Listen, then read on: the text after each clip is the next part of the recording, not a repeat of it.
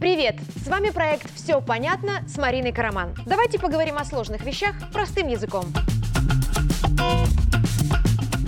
Сегодня о том, кому нужен салют победы, сколько у нас ветеранов и как донести до детей ценность мира и ужас войны. Поехали! Прошел очередной день Великой Победы. Мы отметили 78 лет мирной жизни. Площади утопают в цветах, воздух искрит эмоциями. А в сети некоторые заводят песню Дятла о том, что вместо этого лучше бы дали денег ветеранам, лучше бы что-то купили в больнице, лучше бы где-то положили асфальт и еще куча всяких лучше. И все это от людей, которые в реальности не интересуются вложениями в матпомощь, больницы и асфальт. И уж тем более желаниями ветеранов и их жизнью. Иначе бы они знали, что ни одна из озвученных позиций не остается без внимания. А могли бы узнать, ведь есть у кого спрашивать. В Беларуси сейчас полторы тысячи ветеранов Великой Отечественной войны. 503 из них живут в Минске. Кроме того, в стране 8,5 тысяч человек, которые пострадали от действий фашистов. В основном это узники концлагерей. Самому младшему участнику войны 96 лет. Это люди, для которых День Победы священен. Когда-то он был единственной мечтой миллионов. Они жили и умирали ради него. И сейчас, когда героям этого дня по 100 лет, находятся умники, которые учат ветеранов, как им правильно отмечать победу, как объяснять внукам ценность этой даты и как поминать однополчан. День Победы никогда не был обычным праздником. Его всегда называли праздником со слезами на глазах. Именно потому, что за ним стоит не только радость, но и скорбь. В июне 41-го Беларусь первой приняла на себя мощный военный удар. И уже тогда стало понятно, что совладать с нашими дедами будет непросто. Фашисты хотели взять Брестскую крепость за 8 часов, но не смогли и за месяц. Такой отпор враг встречал на каждом рубеже и в каждой деревне. Великая Отечественная война длилась 1418 дней. До ее начала в Беларуси жили 9 миллионов 200 тысяч человек. После окончания остались 6 миллионов 300 тысяч.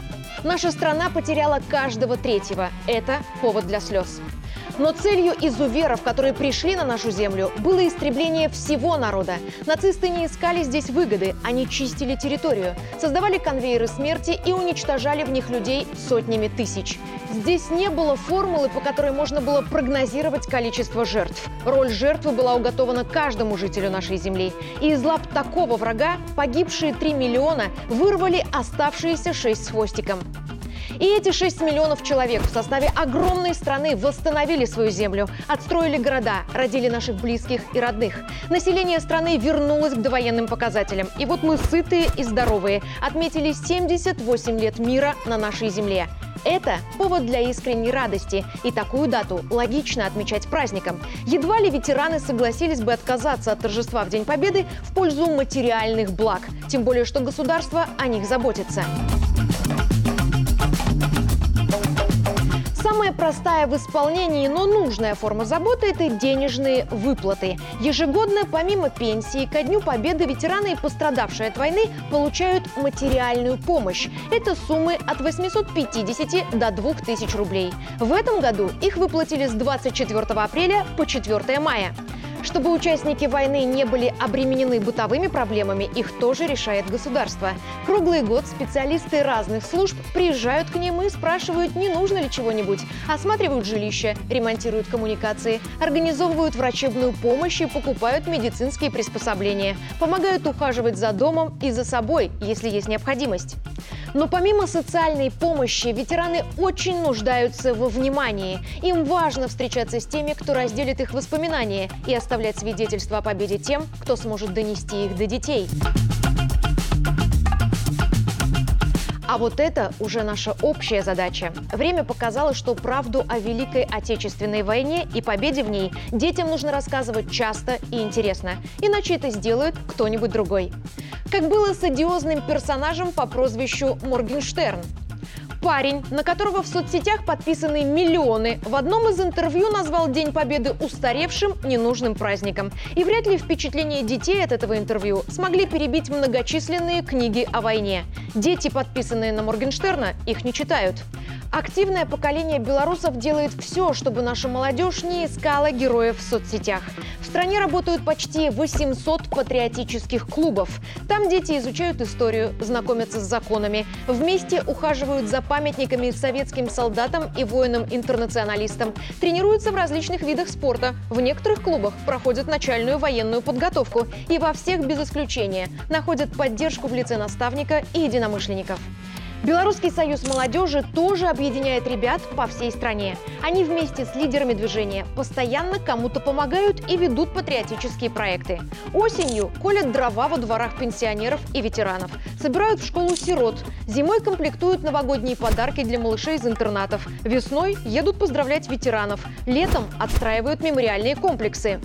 Обновили Хатынь, получили от президента добро на участие в создании республиканского патриотического центра в Кобринском укреплении Брестской крепости. Это бесценная работа с детьми. Два технически сложных, но очень действенных способа, которые еще не оприходованы. Чтобы достучаться до каждого ребенка, нужно по максимуму визуализировать нашу историю на экранах. Не стесняться повторять биографии героев и эпизоды Великой Отечественной войны в художественных фильмах и видеороликах. Современные технологии позволяют снимать их запредельно реалистично и усиливать эффекты. Ну и, конечно, интегрировать героев войны в компьютерные игры. Отрицать влияние игровой индустрии на развитие современных детей – это попытка спрятать голову в песок, когда под ногами бетон. Подростки поименно знают всех героев американского шутера Call of Duty и биографию каждого привидения из Resident Evil, но понятия не имеют о том, кто такой Гебелев и почему его фамилией названа улица в центре Минска. Было бы здорово, если бы было наоборот. Демократический Запад с ранних лет воспитывает своих детей в духе патриотизма и готовит армейский состав. Все слышали об американском движении скаутов. Его цель – развитие полноценных членов национального и международного сообщества. Маленькие участники движения больше ста лет маршируют в форме и поют гимн. Кроме того, в США действует около 10 государственных программ патриотического воспитания. Лагеря, которые поддерживают эти программы, есть и в городах, и в селах. Дети находятся там от 5 дней до 5 недель. У каждого лагеря своя направленность. Где-то упор на изучение законов и традиций, где-то на военное дело. Самая известная программа GROC – Junior Reserve Officer Training Corps – учебный корпус младших офицеров запаса. В школах и колледжах страны параллельно учебе дети проходят полноценную военную подготовку. И уж поверьте, там не стесняются рассказывать маленьким американцам о национальном величии и победах, которых не было. У ребенка обязательно должен быть выбор. Именно поэтому мы должны освещать историю нашей страны и Великой Отечественной войны. Односторонний, свой взгляд на события нашей истории детям с удовольствием преподнесут западные авторы. Например, через фильмы, где русскоговорящий человек чаще всего сидит в замызганной одежде и пьет водку, а во Второй мировой войне победили США. Да, о роли Советского Союза в победе над фашизмом знают лишь 7% американцев. Остальные уверены, что это их страна загнала Гитлера под плинтус и освободила Европу. В 20 году, перед Днем Победы, в Твиттере появилась запись. 8 мая 1945 года Америка и Великобритания победили нацистов. Американский дух всегда побеждает. В итоге именно так и происходит. МИД России тогда выразила американцам возмущение, а пользователи сети оставили под твитом сотни комментариев. Кто-то злился, кто-то рассказывал истории о друзьях-иностранцах, которые, приехав в Россию или Беларусь, удивлялись, зачем здесь памятники героям войны, в которой победили Штаты и делали большие глаза, услышав, как все было на самом деле. Это, кстати, одна из причин, по которой не стоит скромничать, когда дело касается возведения памятников героям войны или салюта в День Победы. Праздничный салют – это символ нового мирного года. Он вселяет покой в сердца наших ветеранов и зарождает традицию для маленьких детей. Только представьте, первый победный салют был 5 августа 1943 года в честь освобождения Орла и Белгорода. Еще война шла, еще Беларусь не освободили, но как же верили в победу. Ветераны убеждаются в том, что их подвиг не забыт. Как и 78 лет назад, День Победы для нас – великий праздник. Мир – великая ценность, а значит, мы не дадим беде повториться. Опыт и возраст меняют в человеке многое. Сто лет тренды и бренды давно не имеют значения. Важны события и люди рядом. И принять у себя молодежь с поздравлениями, собраться на праздничный концерт, поговорить, спеть военные песни. Для участников войны события в окружении людей – мы не видели небо нашей страны в зареве пожаров войны, а ветераны видели.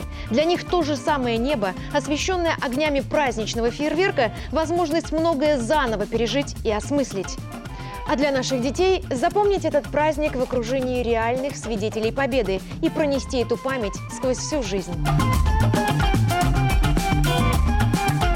Помнить, День Великой Победы – это наш отчет мирной жизни. Наш Новый год, наша гражданская Пасха, второй день рождения нашей страны. Кому что ближе. Ни у кого нет права отнять у нас эту дату. Для нас ее выстрадали 3 миллиона земляков. Говорить с ветеранами, слушать их наставления и записывать рассказы, чтобы предъявить любому, кто попробует переписать нашу историю. Но самим участникам войны задание дал Александр Лукашенко – жить как можно дольше, потому что они носители правды, и без них нам будет тяжело. Я Марина Караман, и что для белорусов значит День Великой Победы, мы разобрались. Все понятно? До встречи!